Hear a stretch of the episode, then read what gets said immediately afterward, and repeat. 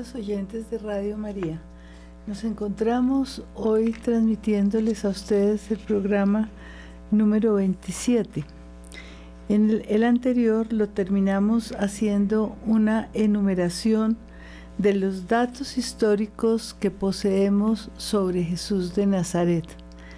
Estos datos son supremamente importantes porque aunque son pocos, es mucho para poder construir el contexto histórico de Jesús.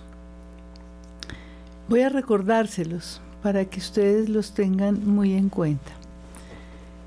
El primero es que la patria de Jesús es Galilea, no es Judea, es Galilea. Y es en Nazaret donde transcurre la mayor parte de su vida. El segundo dato es que su familia fue una familia judía y creyente, profundamente unida al templo de Jerusalén y a las prácticas del judaísmo. Esto también es supremamente importante porque nosotros tenemos que conocer precisamente lo que significaba el templo para los creyentes y lo que era ser judío en aquel momento. Su padre José es Tecton. Eh, se ha entendido esta palabra como carpintero. Sin embargo, les decíamos en el programa anterior que Tecton es sobre todo constructor, que claro que incluye el arte de la ebanistería, de la carpintería. José era Tecton y Jesús también. Otro dato, los nombres de sus padres son José y María, y la de sus hermanos, que hablábamos también de la palabra, de la palabra, las palabras aj, ajá en hebreo, que significan no solamente un hermano carnal, sino un pariente, un primo, un tío. Sus hermanos, como nos dice Marcos 6.3, eran Santiago, José, Judas y Simón. El otro dato es que su familia se opuso al principio a la misión de Jesús. Eso lo vemos en Marcos 3, 21, 35, en Juan 7, 5. Pero más adelante, a medida que transcurre la predicación y la misión pública de Jesús, sus miembros se incorporaron a la comunidad creyente y se convirtieron en discípulos y en misioneros.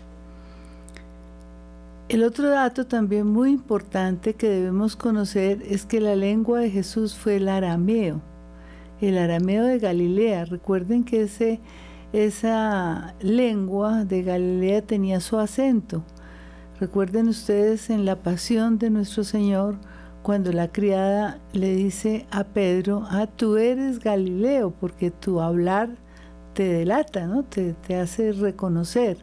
Tú andabas con ese hombre. Esa es la lengua de Jesús, la lengua en la cual Jesús, con la cual Jesús predicó. Pero fíjense ustedes que los evangelios se escribieron fue en griego que era la lengua dominante eh, dentro de la cultura de aquel momento. Esa lengua griega supone una traducción de las palabras de Jesús. Y les decía también que esa traducción supone una interpretación. Debemos saber, yo creo que casi con plena seguridad, que tanto José cómo Jesús hablaban el griego. Nuestro Señor transmitió su mensaje no solamente para judíos. Recuerden ustedes que Él tiene también como predilectos de su misión a los gentiles. Y había muchos gentiles en aquella región. Recuerden a la Sirofenicia, por ejemplo. Entonces Jesús tenía que conocer su lengua y hablar con ellos en griego y transmitirles su mensaje en griego. También pensemos que el trabajo de Tecton, tanto de José como de Jesús, se realizaba entre personas que hablaban solamente lengua griega, que eran los clientes, los que los contrataban. Ellos si no conocieran la lengua, pues no podrían trabajar para ellos, ni hacer tratos, ni, ni, ni realizar su trabajo. Con seguridad también debemos afirmar que hablaba y conocía muy bien el hebreo culto, conocido por los eruditos, y patrimonio de la Sagrada Escritura. La Sagrada Escritura está escrita en hebreo. Les comentaba también que el conocer la lengua hebrea no era simplemente reconocer las letras, como decíamos, era privativo solamente del 10% de la población que sabía leer y escribir sino que conocer la lengua hebrea suponía poder leerla e interpretarla para poderla leer, por ejemplo, en la sinagoga, como lo hizo Jesús en la sinagoga de Nazaret, y como seguramente lo hizo muchas veces. De manera que con seguridad podemos afirmar que Jesús era una persona muy culta, que pertenecía en cuanto a su, a su cultura a una porción muy limitada de la cultura de aquella época. Otro dato histórico es que el bautismo de Jesús lo realizó Juan Bautista en el río Jordán. Allí es donde comienza la vida pública de Jesús. Y por último, hablamos sobre las discrepancias que existen entre los sinópticos y el Evangelio de Juan respecto a la duración de la vida pública de Jesús. Pero recuerden ustedes que en los sinópticos hay una, una intención teológica de enfocar todo a Jerusalén.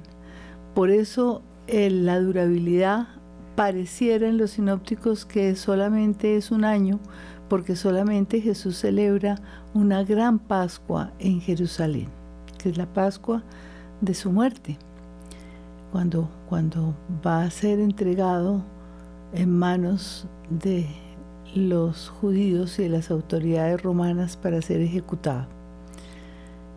Sin embargo, San Juan que parece poseer, a pesar de ser el último evangelio que se escribe, muchos más datos históricos, se ajusta mucho más a ellos y nos habla de la celebración de tres Pascuas de Jesús en Jerusalén. Por eso sabemos que su misión duró más o menos tres años.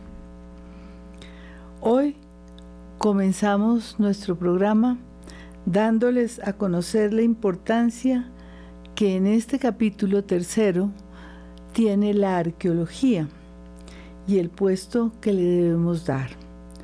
Lo mismo que en los capítulos anteriores continuaremos con la dinámica de las preguntas. Y les pedimos a ustedes que también se las hagan. Háganse preguntas, lean, consulten, lean buenos libros y, verán que su conocimiento como la fe en Jesús va a crecer. Después de esto, continuaremos para contextualizar la situación de Palestina dentro del poder dominante en la época de Jesús. En este programa vamos a dejar los micrófonos abiertos para que ustedes en el momento que quieran, no importa, nos interrumpen y atenderemos su llamada. La línea eh, de Bogotá es 601-746-0091 y el celular 319-765-0646. Pausa, pausa.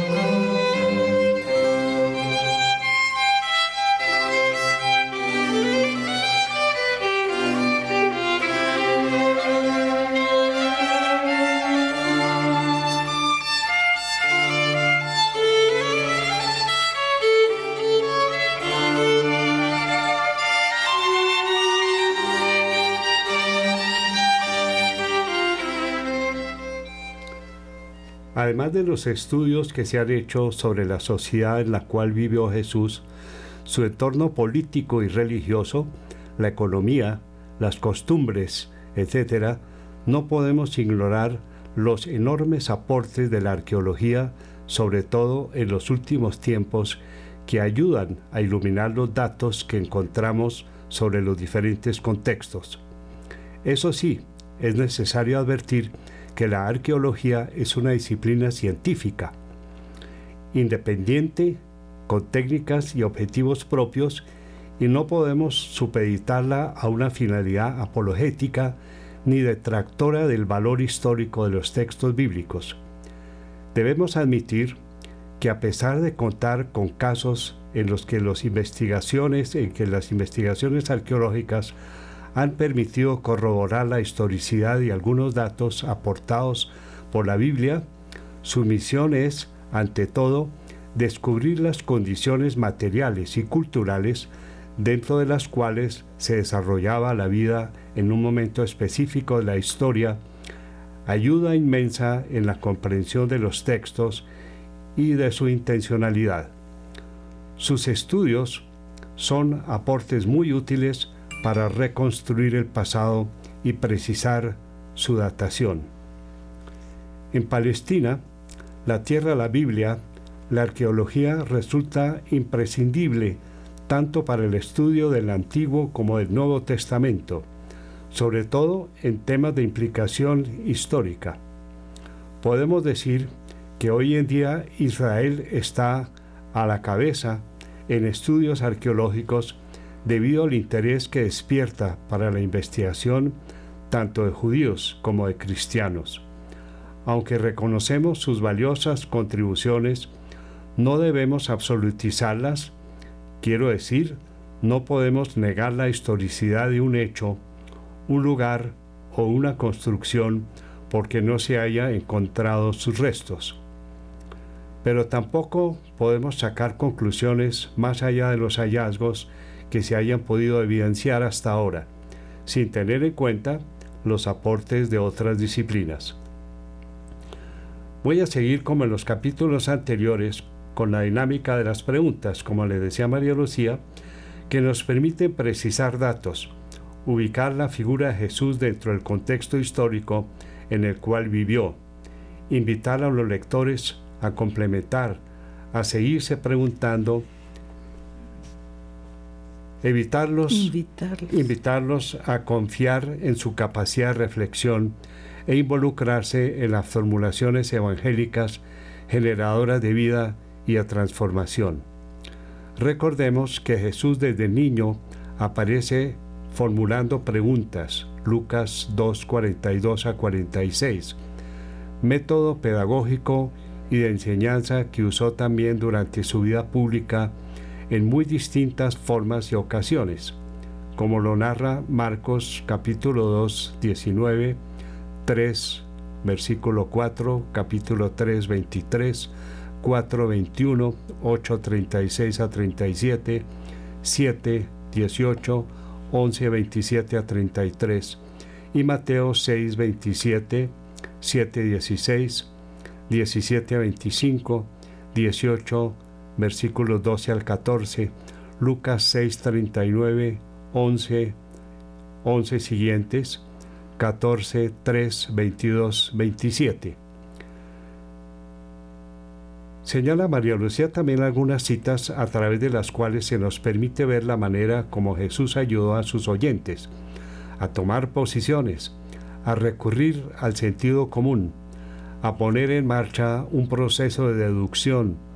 Las preguntas le sirven a Jesús para conducir a sus oyentes hacia una reflexión sobre su propia vida, facilitándoles llegar al conocimiento de verdades profundas y trascendentes. Esas preguntas notoriamente sabias y prácticas siguen interpelando hoy nuestra existencia. La totalidad de sus parábolas estimula a la reflexión. En muchas de ellas formula preguntas que conducen a asumir posiciones sabias ante la propia vida y la de nuestros semejantes, y de este modo, a través de datos objetivos, logramos contemplar al Señor Jesús ubicándolo dentro de un acontecer histórico real que nos será de inmensa utilidad para iluminar y comprender mejor el dato bíblico. Antes de seguir adelante, es preciso contextualizar la situación de Palestina en aquel momento y advertir a los lectores y oyentes acerca de la dinámica dentro de la cual me moveré ante la realidad del propio Jesús, quien ante todo fue un judío, creyente, pero cuyo entorno vital no fue, no fue Judea, sino Galilea. Considero importante tener en cuenta estos datos de los dos entornos al tratar de conocer su realidad histórica. Pausa. Hay llamada. ¿Aló? Sí, aló, muy buenos días, doctora, ¿cómo ha estado? Yo soy Aura. Aura, ¿cómo de está? Aquí de, de, la localidad de Engativá, barrio Quirigua. ¿Cómo está Aura? Mucho gusto de oírla. Igualmente, doctora. Doctora, pues la verdad, lo, la, historia de nuestro Señor Jesucristo es algo que, que, como le digo, para mí, pues no, no es que sea muy difícil de, de, comprender todo lo que es Él. Es que todavía Él es, él es actual, es también hoy y mañana. Así es. Lo que sucede es que, que, que, que sí es una, eh, es decir, la pedagogía de él, no, nadie se la pudo hacer a un lado. Obviamente es, es muy cierto. Él, él, lo, lo de este mundo, todo se acaba, todo pasa, todo me perdona. Hasta en este mundo todo es sucio. El Señor no. El Señor siempre se destacó por toda su fineza en sus cosas me preguntaba yo en días pasados cuando el cuando y yo no caía en, la cuenta cuando el señor cuando y el niño se quedó eh, eh, de, de, los, de sus padres cuando visitaron Jerusalén y resulta que él estaba pues en un templo discutiendo con los doctores aclarándoles no es ese niño pero vea este niño tan de una sabiduría enorme lo que es lo, lo, lo, de Dios, lo de Dios. Señor es sabiduría, el Señor es todo, hay que pedírsela a Él y vea, Él lo nota eh, a uno de, hasta el más ignorante, vea cómo se han destacado tantas personas y como yo también, porque yo le he pedido a Él mucha sabiduría y Él les decía, le decían sus padres, ¿y por qué te quedaste de nosotros? ¿Por qué no? no eh, como quien dice, ¿por qué no nos hace caso? ellos no comprendían que el Señor Sí, ellos lo trajeron al mundo, pero ellos estaban en la casa de, él estaba en la casa de su padre.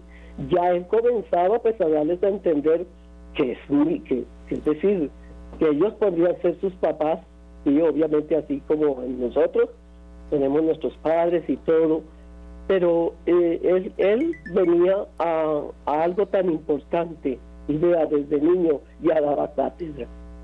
Eh, para mí eso todo eso es fascinante. Todo lo que es de lo de Jesucristo es algo, aunque pues se habla mucho de Palestina, o sea que el Señor pues no solamente era de Belén era Palestina. Entonces a, veces dicen no eh, que bueno de Galilea, ¿de dónde no es él? Él es, él es de aquí también, colombiano. Él es de todos lados. Mm, hacen eh, hacen distinción de que el Señor eh, Jesucristo nació fue pues es decir que desde que Israel y los los de Israel hacen hablar de, Jesucristo que allá pues que el Señor también tiene que prestarse allá a Palestina y a todos ellos porque él, él no, no, vino a, a, enseñar es decir él lo único que nos enseñó fue la rectitud yo soy el camino la verdad y la vida y si no es así entonces Perfecto, Aura. Mire, me encanta que usted está poniendo a dialogar la realidad de Jesús con su propia vida. Y de eso se trata. Es fundamental eso. Pero entre más conozca usted de Jesús a nivel histórico, a nivel teológico, porque usted está haciendo las dos cosas, está entendiendo las cosas muy bien. Entonces, a medida que usted profundice en todo esto, usted va a ver una luz todavía mayor para su propia vida. Le agradezco muchísimo su aporte y me perdona, voy a atender otra llamada. Muchas gracias, Aura, y seguiremos hablando. Buenos días. Buenos, buenos días. Sí, ¿con quién hablo? Con Ligia, doctora. Ligia, ¿cómo está? Cómo me alegra volverlos a, oír. Lo mismo, Los estaba escuchando, pero no había tenido la oportunidad de volverles a hacer la pregunta. Y ya, pues, eh, eh, lo único que le puedo decir, doctora, es que todos esos datos que ustedes nos acaban de transmitir son importantísimos para mí. Mm. No puedo decir por los demás porque yo doy cuenta por lo que yo estoy escuchando y sintiendo porque aumentan mi fe en esa persona tan especial que fue Jesús y ahora con los datos de que San José y Jesús no fueron común y corrientes, sino eran personas preparadas, que no era un carpinterito ahí, sino que era un profesional en, en esa época y que Jesús sabía hebreo, arameo y griego. Uy, eso es el contexto de la vida de ellos que es importantísimo para uno poder saber por qué eran esas formas de ellos actuar y de hablar y de amar y de todo. Entonces se ama cuando se comienza a conocer paulatinamente el ser de las personas y el Señor está ahí y uno tiene que saber que tiene que seguir eh, buscando la historia de ellos para poder uno tener un aumento de el contexto de los evangelios. Para mí ha sido importantísimo porque es el contexto de cada evangelio, la época que se vivió, las personas, la comunidad que tenían, por qué pensaban así y lo que vivimos nosotros ahora que es diferentísimo, pero en esa época el contexto era para ellos importante y lo de nosotros ahora es ya más resumido, pero, pero importantísimo todos esos datos. gracias, doctora. Gracias, Ligia. Muchas gracias por su aporte. Y sí, yo creo que esto les va a enriquecer, como le decía también a Aura, muchísimo su visión sobre Jesús. Ahora, Ligia cae en la cuenta de una cantidad de datos que enriquecen la figura de Jesús y la cambian un poco con respecto a la imagen que nosotros hemos tenido tradicionalmente. Entre más conozcamos la Sagrada Escritura, más luz tenemos sobre la persona de Jesús. Muchas gracias, Ligia. Continuamos entonces con nuestro programa. Eh, vamos a hacer entonces la siguiente pregunta. ¿Cómo podemos ubicar a Palestina con respecto a la cultura y al poder dominante de la época que vivió Jesús? Voy a hacer aquí una síntesis para que ustedes tengan como un terreno amplio desde el cual vamos a construir, aunque cada cosa se va profundizando más adelante. En el año 63 a.C., Palestina hacía parte de un conjunto de países que formaban la frontera oriental dominada por el imperio romano con una población muy mezclada, dentro de la cual la raza semita no era la dominante. Todos estos pueblos contaban con un denominador común. Ese denominador común era la cultura helenista, cuya lengua, el griego, se hablaba en la totalidad de sus territorios. Sus cultos también estaban bastante generalizados y su cultura a nivel de costumbres, arquitectura y prácticas comerciales constituía la herencia del gran imperio macedónico dejado por Alejandro el Grande. Alejandro el Grande había conquistado Palestina en el año 322 a.C. Después de Alejandro, la dominaron los reyes Ptolomeos y los Seleucidas, que fueron dejando estados dentro de aquellas fronteras con la fundación de pequeños reinos, también fuertemente helenizados. Los romanos reprimieron brutalmente la resistencia de los macabeos, crucificando a miles de rebeldes. Sobre todo esto vamos a hablar porque todo esto incide inmensamente en la vida y en la persona de Jesús. Jesús nació bajo el reinado de Herodes el Grande y esto nos hace pensar en las enormes ironías de la historia. A Jesús lo mataron acusándolo de haberse declarado rey de los judíos y curiosamente nació bajo el reinado de un hombre que no era judío ni tenía sangre real. Su nacimiento sucedió bajo el imperio de Augusto, quien apoyó las alianzas con esos pequeños reyes totalmente sometidos a su poder pero con una autonomía aparente. Herodes era, pues no sé si usar esa palabra, pero era una especie de lacayo del emperador. Estos reyesuelos constituían una barrera ante uno de los más peligrosos enemigos del imperio romano en aquellos momentos, el imperio parto, el actual Irán que varias veces se enfrentó al dominio romano para conseguir la hegemonía al este del Mediterráneo.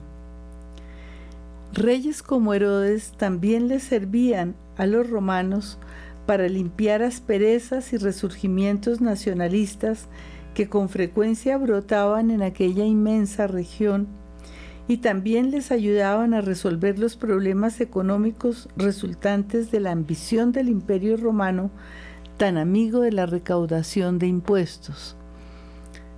Estos, reyes servían al imperio, servían al emperador recaudando inmensas cantidades de dinero que enviaban gran parte a Roma, fruto de la recaudación de los impuestos y, por qué no decirlo, de la explotación de estos pueblos sometidos a Roma. Por eso Augusto, a través de provincias imperiales como Siria o senatoriales como Asia, dejó proliferar pequeños reinos autónomos como Judea, el Ponto, Galacia, Cilicia, Comagene y la llamada Pequeña Armenia. A lo largo del siglo I, los sucesores de Augusto fueron prefiriendo el dominio directo de esos territorios a través de la creación de nuevas provincias. A esto obedece la situación que se vivía cuando Jesús murió. Era una coexistencia de autoridades locales, como Herodes Antipas y el Sanedrín, y magistrados romanos como Pilato, enfrentados entre sí. Todo esto será contemplado detenidamente desde la perspectiva del país de Jesús para que comprendamos bien el contexto dentro del cual Él vivió. Estas regiones orientales facilitaban al imperio el comercio con países lejanos, de los que a través de caravanas importaban productos exóticos muy atractivos, tales como la seda, el marfil, y numerosas especies. Palestina no figuraba dentro de, las principales rutas marítimas, pero se accedía a ella a través de rutas secundarias desde la costa del Líbano o desde Alejandría. Entre las rutas principales figuraban Roma, Cilicia, Grecia, Asia Menor, pasando por los importantes puertos de Ostia, Nápoles o partiendo de Brindisi y siguiendo a Corinto, Tesalónica y Éfeso. Era también muy importante la, la ruta que desde Sicilia conducía a Creta y Chipre y también a la costa de Siria. Entre todas ellas existían rutas secundarias. esta situación de múltiples rutas marítimas y terrestres creadas por el Imperio Romano va a servir enormemente al cristianismo primitivo y al propio Pablo para expandir posteriormente la fe en Jesucristo. Con este marco como telón de fondo y como una primera contextualización general, nos introduciremos ahora en la realidad vital de este pequeño país, donde lo político y lo religioso se encuentran indisolublemente unidos. Su historia es larga y compleja. Me adelantaré y, me y profundizaré en aquellos aspectos que explican la realidad que le tocó vivir a Jesús, como les dije hace un momento. Realidad que le tocó vivir a él, a su familia, a sus discípulos. Comencemos con la advertencia que desde sus orígenes la tierra de Jesús estuvo habitada, además de los israelitas, por distintos pueblos con los cuales se mantuvo Israel en permanentes luchas. Pensemos en los cananeos, los asirios, los babilonios, los griegos, los romanos. Y esta situación se prolonga hasta el día de hoy, cuando tampoco podemos pensar que el país se encuentre habitado únicamente por israelitas. Recordemos a propósito el letrero que colocaron en la cruz de Jesús, escrito en hebreo, en latín y en griego. Juan 19:20. Cuando Jesús fue apresado en Jerusalén, Pablo, cuando fue apresado en Jerusalén Pablo, él para dirigirse al tribuno que comandaba la legión romana, le hablaba en griego, y al pueblo que lo acusaba se dirigía en arameo. Hechos 21, 37, 40. Para comprender la historia de Jesús, hace falta introducirse en aquello que fue causa de la problemática que vivió. Si no conocemos las causas históricas, tampoco seremos capaces de entender sus consecuencias. Veamos entonces lo que sucedió un tiempo antes de que él naciera. En este punto conviene mencionar algo sobre la identidad de Jesús. Jesús es un judío por el origen de su familia y de su fe, como les dije al principio del programa. Pero es un judío galileo, que creció y vivió en esta región. Para aclararle a Aura, Palestina está dividida en dos grandes regiones, Judea al sur y Galilea al norte. Jesús viene de una familia judía, de tradición judía, de Judea, pero él y su familia viven en la Galilea que se llama la Galilea de los Gentiles, en el norte del país. Este hecho incide, influye inmensamente en el carácter de Jesús, en su apertura hacia otras personas, en su personalidad, en su carácter alegre y en la manera como él transmite su mensaje.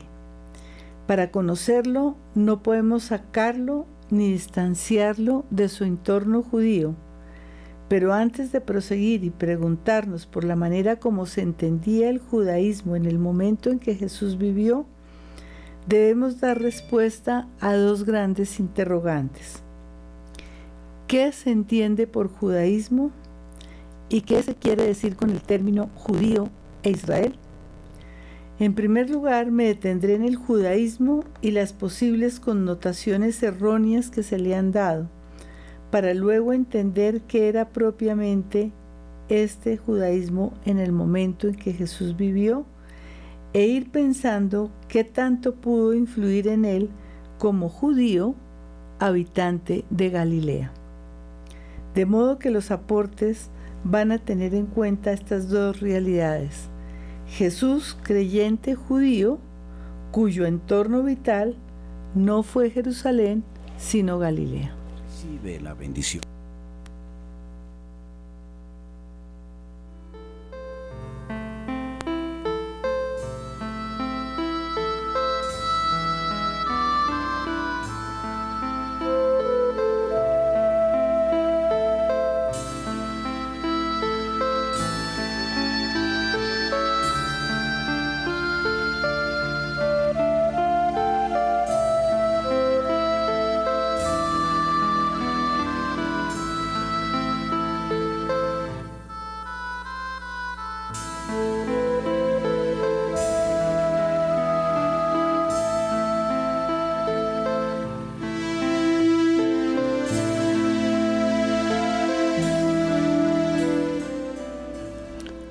Vamos a formular entonces la pregunta de nuevo, ¿qué se entiende por judaísmo?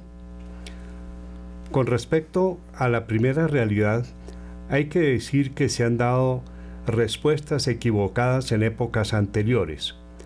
Para superar estos equívocos, llega en nuestra ayuda el descubrimiento de los manuscritos del Mar Muerto en 1947, que dan luz sobre el judaísmo hasta los años 60 del siglo I después de Cristo, y con los cuales hemos podido constatar la diversidad presente en el judaísmo de aquel momento, así como las diferencias no del todo bien delimitadas entre judaísmo y helenismo. Una de las primeras aclaraciones que debemos hacer es con respecto al nombre de judaísmo, y para lograr hacerlo debemos ubicarnos dentro de la historia. Aunque el nombre Palestina solo comenzó a usarse de modo general a finales del siglo II después de Cristo, después del fracaso de la segunda rebelión de los judíos en los años 132 al 135 después de Cristo, cuando se restableció la colonia romana de Elia, Capitolina, y se le dio a Judea el nombre de Siria-Palestina, nombre que ya había sido usado por escritores grecorromanos como Heródoto en el siglo V a.C., Aristóteles del siglo IV a.C., cuando se refirió al Mar Muerto como el lago Palestina, Meteorológicos, capítulo 2, 369a. Puede pensarse entonces que la denominación de judaísmo palestinense resulta apropiada para referirnos al judaísmo del siglo I. Desde una perspectiva cronológica se puede advertir que al judaísmo de esta época se le han dado nombres que pueden resultar erróneos. Hasta los años 60 del siglo XX se hablaba de un judaísmo tardío para señalar al judaísmo exclusivamente como precursor del cristianismo. Pero a este respecto cabría preguntarnos dónde queda y qué nombre darle al judaísmo que se ha desarrollado desde entonces durante más de 20 siglos hasta hoy. Otro nombre que se ha usado es el de judaísmo intertestamentario, también bastante reductor, puesto que solo tiene en cuenta su carácter de puente entre los dos testamentos bajo la perspectiva cristiana y deja por fuera los documentos que contiene como totalidad. Ante estas posiciones hubo una reacción que consistió en empezar a hablarse de judaísmo primitivo o judaísmo formativo, pero no se señalaba el momento de su inicio comenzó desde Esdras o desde el inicio del periodo griego en el año 300 antes de Cristo o tal vez desde la conclusión del canon judío con los macabeos o desde el resurgimiento de los fariseos como fuerza religiosa o más bien desde la reformulación del judaísmo después del año 70 de nuestra era? Sabemos que el judaísmo rabínico comenzó hacia el año 200 después de Cristo con la codificación de la Mishnah. Según Dunn, existe la denominación de judaísmo medio que tiene la ventaja de distinguir la época grecorromana correspondiente a la época de Jesús de lo que fue el judaísmo antiguo de los siglos VI a IV antes de Cristo. La designación menos que menos objeciones plantea es la del judaísmo del segundo templo, que dura más o menos 600 años desde la reconstrucción del templo de Jerusalén a finales del siglo VI Cristo hasta su destrucción definitiva en el año 70 después de Cristo. Este sería el judaísmo que tendría como centro el templo, lugar profundamente significativo que ayuda a delimitar el término cronológicamente. Esta posición permite evitar errores y saber a qué nos referimos.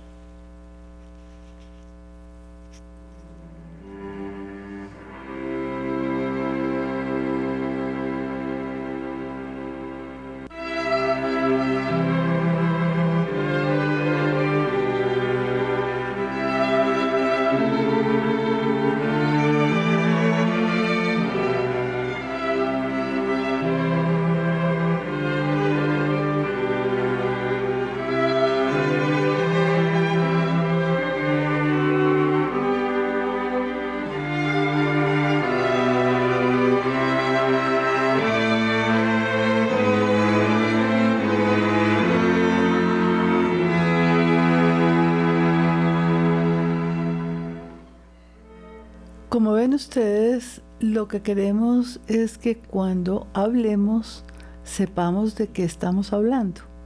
Cuando hablamos del judaísmo de la época de Jesús, entonces hablaremos del judaísmo del segundo templo, que abarca el contenido de la palabra, pero también ubicándola en el tiempo, es decir, la reconstrucción del segundo templo y su destrucción en el año 70 después de Jesucristo. Ahora vamos a preguntarnos, no vamos a terminar con esto que esta pregunta, pero vamos a introducirla. ¿Qué se quiere decir con los términos judío e Israel?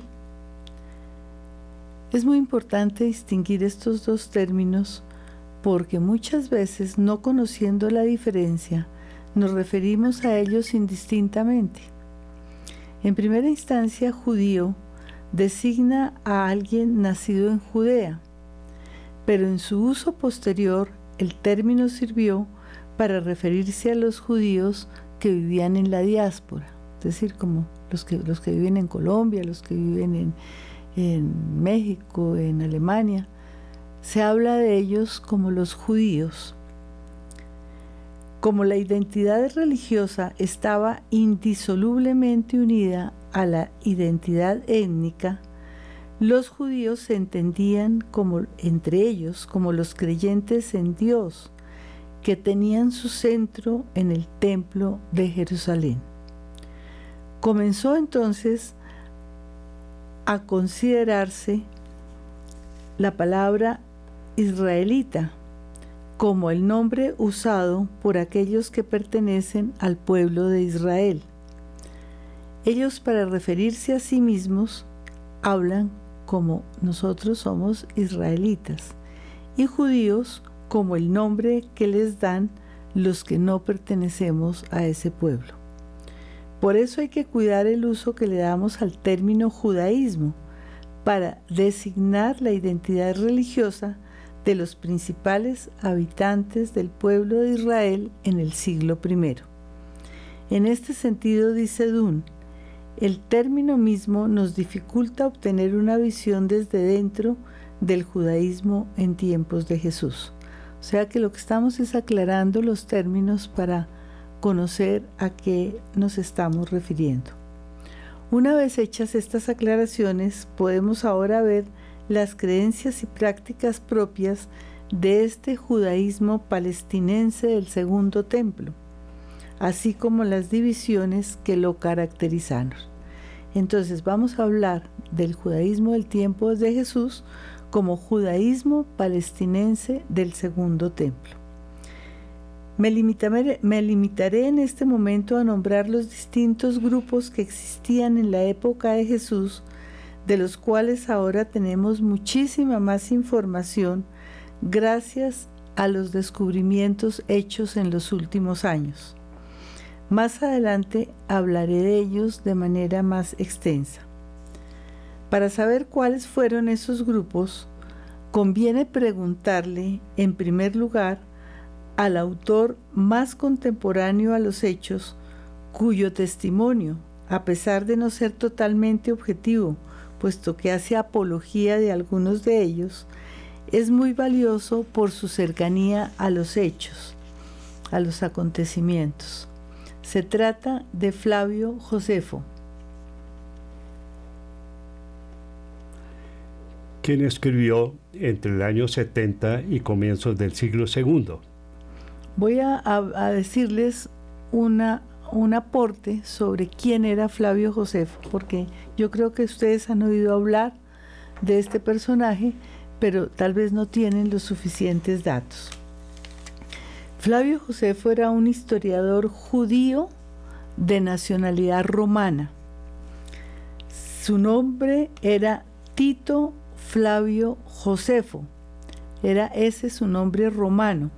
Su nombre judío era Joseph ben Matayahu. Nació en Jerusalén en el año 37 después de Cristo. Como ven, es muy cercano a la época de Jesús. Nuestro Señor murió en el año 30, este personaje nació en el 37 después de Cristo y posiblemente murió en Roma hacia el año 100 después de Cristo. Su padre, Matías, era de ascendencia sacerdotal y su madre descendía de la dinastía real Asmonea. Pertenecía a una de las familias más nobles y ricas de Jerusalén. Fue educado allí junto a su hermano llamado también Matías como su padre. A los 20 años viajó a Roma para negociar con Nerón la liberación de doce sacerdotes judíos. A su regreso, durante la Primera Guerra Judeo-Romana, fue nombrado por el Sanedrín gobernador de Galilea, la cual encontró dividida porque Séfores y Tiberíades optaron por mantener la paz con los romanos. Se enfrentó con Juan Giscala, Juan el Galileo, quien quería controlar a toda la Galilea. Josefo fortificó entonces varias ciudades y pueblos en la Baja Galilea, Tiberíades, Berseba, Selamín, Jaffa y la Tariquea, previendo un ataque romano. En la Alta Galilea fortificó a Jamnia, Safed, Merón y Acabare, y con los galileos bajo su mando sometió a Séfores y a Tiberíades pero se vio obligado a renunciar a Séforis, que fue tomada por el tribuno Plácido y más tarde por el propio Vespasiano. Cuando la ciudad de Jotapata cayó bajo el asedio de los romanos, Josefo quedó atrapado con 40 de sus compañeros en una cueva en julio del año 67 después de Cristo.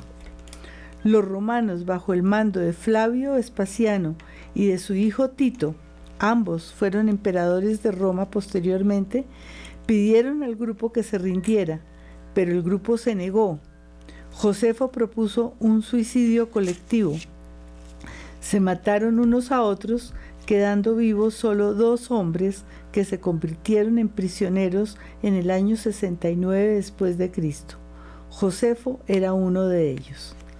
Después fue liberado y actuó como negociador con con los defensores durante el asedio de Jerusalén en el año 70 después de Cristo. En el próximo programa terminaremos con esta, estos datos sobre Flavio Josefo, un historiador importantísimo que también nos va a hablar de la época de Jesús, nos va a dar datos importantes, también nos va a hablar de Juan Bautista y de Jesús mismo. Muchas gracias y hasta el próximo programa.